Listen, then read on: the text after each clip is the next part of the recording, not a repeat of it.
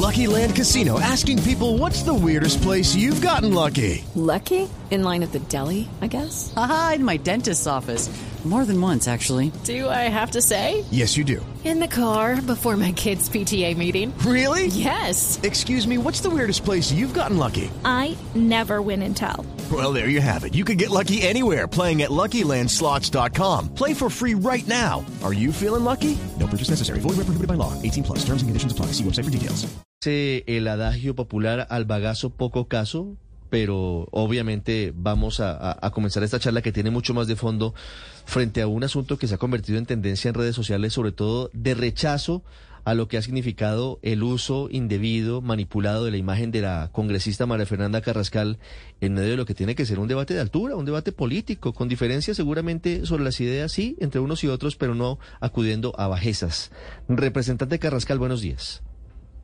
Buenos días, Ricardo, y buenos días a todos y a todas en la mesa de trabajo y a quienes nos escuchan hasta ahora, y usted lo ha dicho, no recurriendo a bajezas, eso es lo que hemos intentado demostrar todos estos meses desde que fui nombrada coordinadora ponente con mi equipo, con los demás ponentes de la reforma laboral, la necesidad de dar un debate con altura y necesario para un país eh, que definitivamente no es productivo, no es competitivo y donde se ha demostrado que reducir los costos laborales no mejora esa productividad.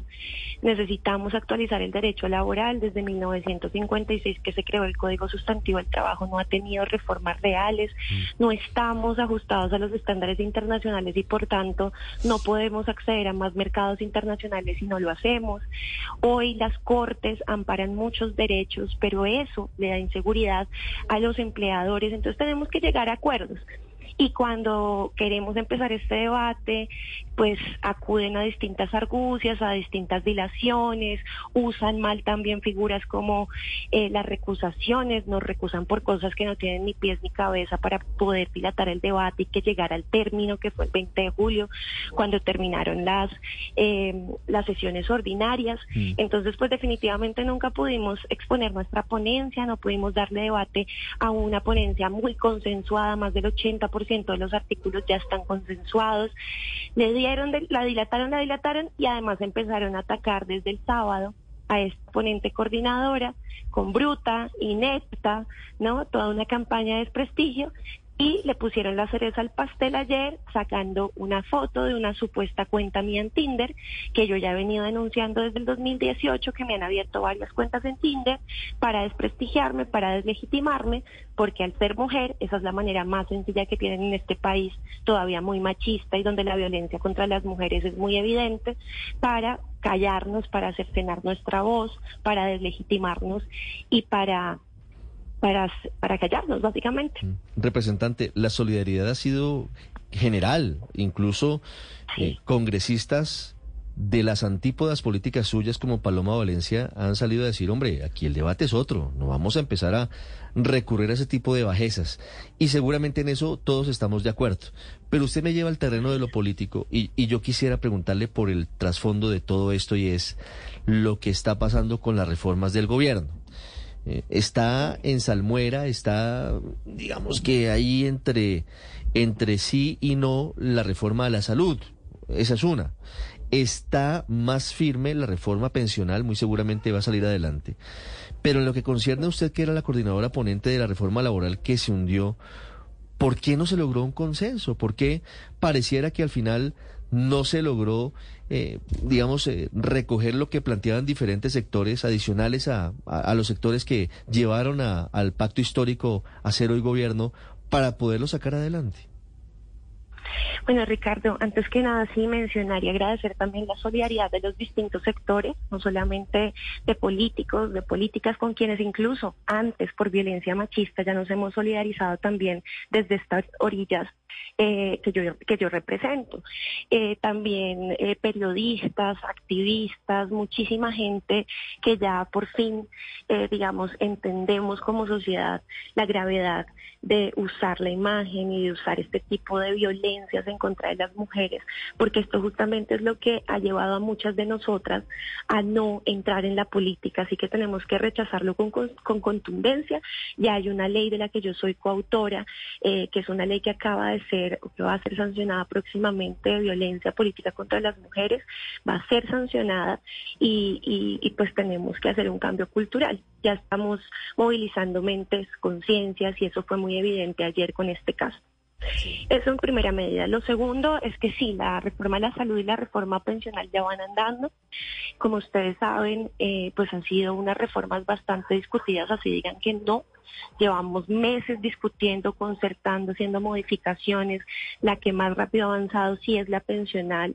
Sin embargo, la de salud también va va, por buen camino porque se ha logrado justamente concertar mucho y cambiar muchas cosas, modificarlas para mejorarlas.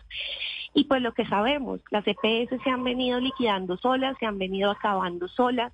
Eh, lo mismo va a pasar con los fondos de pensiones si no se hace algo. Entonces, este este es un salvamento que se le está haciendo digamos, a los sistemas, tanto al sistema de salud como al sistema pensional, porque los necesitamos, los colombianos y colombianas la requerimos, y si algo entendemos desde todos los sectores es que es importante hacer esta reforma, al igual que la laboral.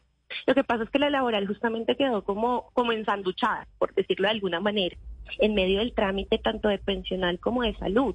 Y también quedó mal posicionada porque considero yo eh, pues empezaron a romperse, o más bien se rompió la coalición, y, y hay algo que hay que empezar a ajustar. Pero mire, hace mucho rato que ellos pudieron ir a hundir esa reforma. Hace mucho rato que pudieron ir a la Comisión Séptima a hundir la reforma laboral.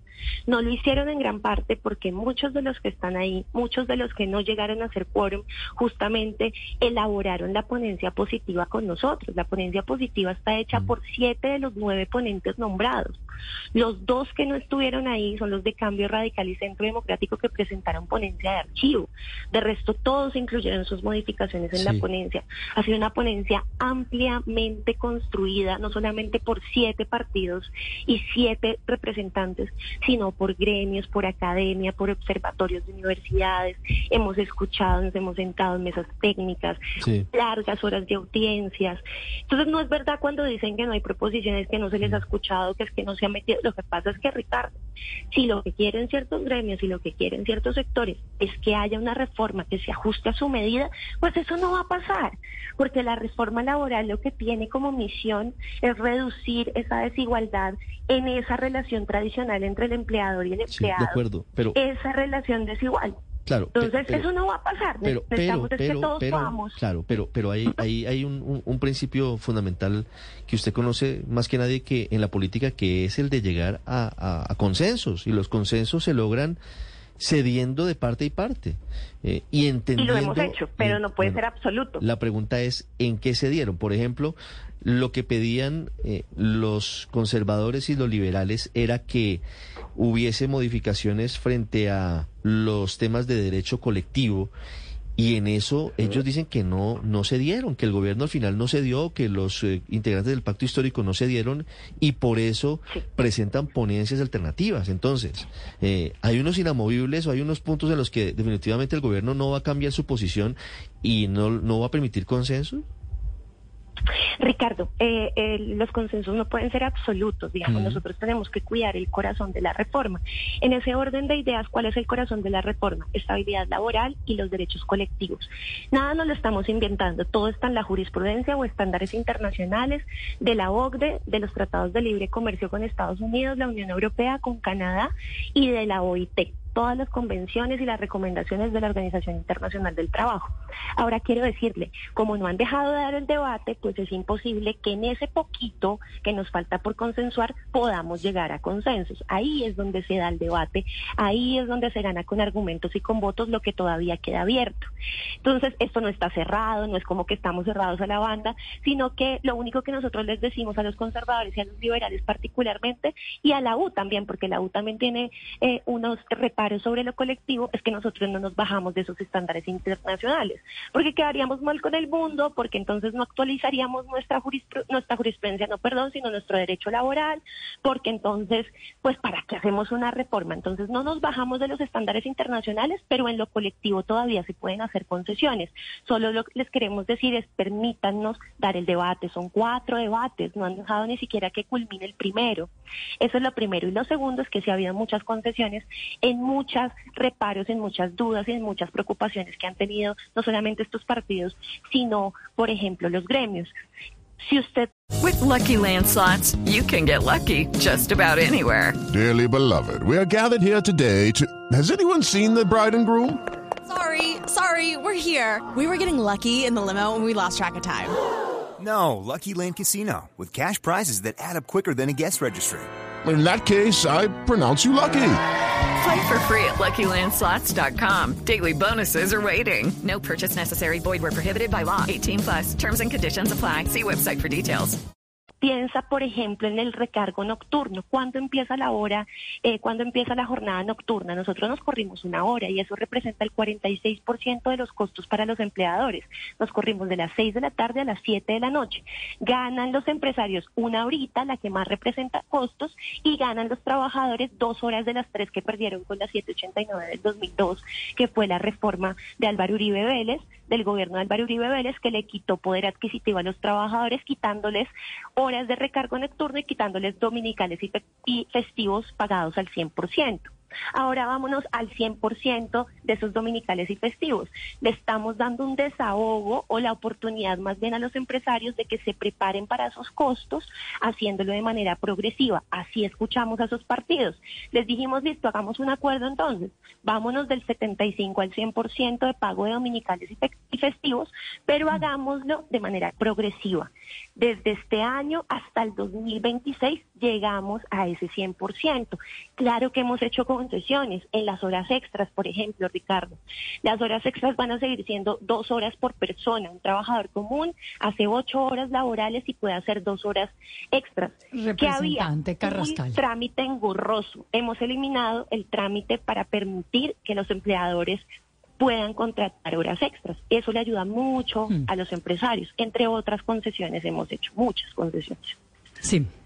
De todas formas, representante Carrascal, pocas instituciones en el país más serias, más técnicas y con mayor credibilidad que, por ejemplo, el Banco de la República, cuyos expertos en el mercado laboral señalan que esta reforma, tal y como estaba, podría generar la pérdida de medio millón de empleos en todo el país, 480 mil empleos. ¿Ustedes eh, han mirado ese informe del Banco de la República y por qué realmente estas preocupaciones no las tienen en cuenta cuando usted da sus explicaciones y cuando pone como referencia los otros estudios internacionales? ¿Los del Banco de la República están pintados en la pared? Por supuesto que los hemos tenido en cuenta, pero yo, yo también creo que, es importante que le bajemos un poco al, al tono eh, en este sentido, y es que la última palabra no la tienen necesariamente unos u otros tenemos que empezar, ahí sí como dicen, nos llaman a nosotros acuerdos, pero nos tienen a nosotros a punta de imposiciones. Y es que los técnicos no son los únicos que tienen la palabra.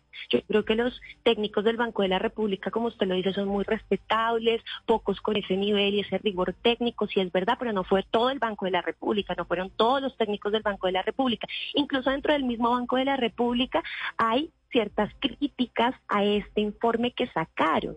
Entonces yo creo que todo hay que verlo con lupa, hay muchos estudios también, nosotros también tenemos muchas cifras, tenemos estudios de impacto, sabemos cuánto le cuesta a ciertos sectores, sabemos que hay tres sectores de la economía que se van a ver más afectados y por eso estamos diseñando programas de mitigación de impacto de los costos para el sector hotelero, para el sector de los gastrobares, por eso nos hemos sentado, hemos pensado, pero la reforma laboral se debe hacer porque necesitamos brindarle seguridad jurídica a los empleadores que hoy se ven literalmente se ven expuestos a una cantidad de demandas, al igual que los trabajadores y trabajadoras que no tienen, por ejemplo, el debido proceso, que están en medio del mundo del trabajo llenos de violencia, de acoso, entre otras. Sobre, sobre eso, sobre eso, representante. Sí, sobre eso, representante, perdóneme que me da pie para preguntarle por un tema que preocupaba mucho a los empresarios y entiendo que en algunos casos puede que no se dé el debido proceso para seguir una investigación contra un eh, empleado pero también estaba la inquietud de que lo que se estaba planteando era que básicamente las empresas no podían despedir a ningún eh, trabajador de no ser de que existiera una de por medio una orden judicial. No se le estaba yendo un poquito la mano en la defensa, tal vez excesiva o tal vez eh, inadecuada de, de, lo que deben ser los derechos de los trabajadores cuando si hay, por ejemplo, una justa causa, un empleador puede despedir perfectamente a un empleado? Eh, Ricardo, justamente esa es una narrativa mentirosa que instalaron para mm. eh, oponerse a la reforma por justa causa usted puede despedir a su trabajador siempre, mm. siempre. Usted no tiene que pedirle permiso a absolutamente a nadie mientras le haya debido proceso. Y eso no se lo está inventando la reforma laboral. Eso ya existe en la jurisprudencia. Eso es un derecho humano, el debido proceso. Lo que estamos es trayéndolo al Código Sustantivo del Trabajo para que quede taxativo y quede muy claro y para que no haya dudas ni vacíos jurídicos que le puedan generar justamente un daño a un empleador. Si un empleador no, les, no le da el debido proceso para despedir a una persona por justa causa y lo demanda, hoy un juez le falla a favor al trabajador y eso le cuesta al empleador muchísimo muchísimo. Entonces, eso por un lado, cuando usted despide a alguien de manera injustificada, le debe pagar una indemnización. Estamos viendo ahorita la mejor fórmula. Yo no creo que nos vayamos a bajar de la ley 50, de la ley 50 para las indemnizaciones. Lo vamos a hacer de una manera justa, que también sea ajustada a la cantidad de tiempo que lleva un empleado en el trabajo. Y sobre estabilidad laboral reforzada, quiero decirle también que la estabilidad laboral reforzada no es algo que nosotros nos estamos inventando. Repito, la jurisprudencia, hoy la Corte, eh, amparo la estabilidad laboral reforzada, por ejemplo, de una persona que queda en embarazo y después de parir hasta seis meses, porque lo que están parando no solamente es el derecho de la trabajadora en este caso, en este caso específico, sino también del hijo. Es, es un tema de humanidad y es un tema también de seguridad para esas personas, particularmente para el menor de edad. Entonces acá hay una estabilidad laboral reforzada con unos fueros específicos que ya existen en la ley, que no nos la estamos inventando, sencillamente lo estamos trayendo al Código del Trabajo si se llegara a esta reforma. Se necesita modificar el código, repito, para que no haya una situación de inseguridad que le representa muchísimo a un empleador en sus costos, le representa estarse defendiendo, eso todos y todas lo sabemos. Al final es, es la mejor la mejor solución posible. Sí, representante Carrascal, para volver al tema del hundimiento, a la mecánica política, usted dice es con consensos, pero también con votos, pero también el trabajo de la ministra eh, de Trabajo, Glorine Ramírez, ¿usted tiene alguna explicación, algún argumento de por qué dejaron huérfana a último minuto la reforma y si eso tuvo o influyó en el hundimiento de la reforma? la pues ministra está en España, ¿no? Estuvo, yo creo que ya está regresando, pero representante. Esta anoche, creo. Haciendo la analogía con el fútbol, es como si Millonarios y Nacional hubieran jugado eh, la, la final como anoche jugaron y, por ejemplo, Millonarios hubiera dejado por fuera a Macalister Silva, no hubiera ido Macalister Silva, que es la figura de Millonarios. No es inexplicable que la ministra, cuando se jugaba el partido más importante, no hubiera estado en la cancha. Bueno, la ministra ha jugado un papel muy importante yo solo tengo palabras de admiración y agradecimiento por lo que ha hecho por esta reforma, por los trabajadores, por las trabajadoras, por la amplitud en el debate, por haber hecho una mesa tripartita como lo ordenó la OIT, trabajadores, gobierno y empleadores para construir la reforma. Luego toda la disposición que tuvo con todos los ponentes, estuvimos siete ponentes, Partido de la U, Partido Conservador, Liberal, Comunes, Acto Verde estuvimos todos organizando la ponencia, revisando artículo por artículo.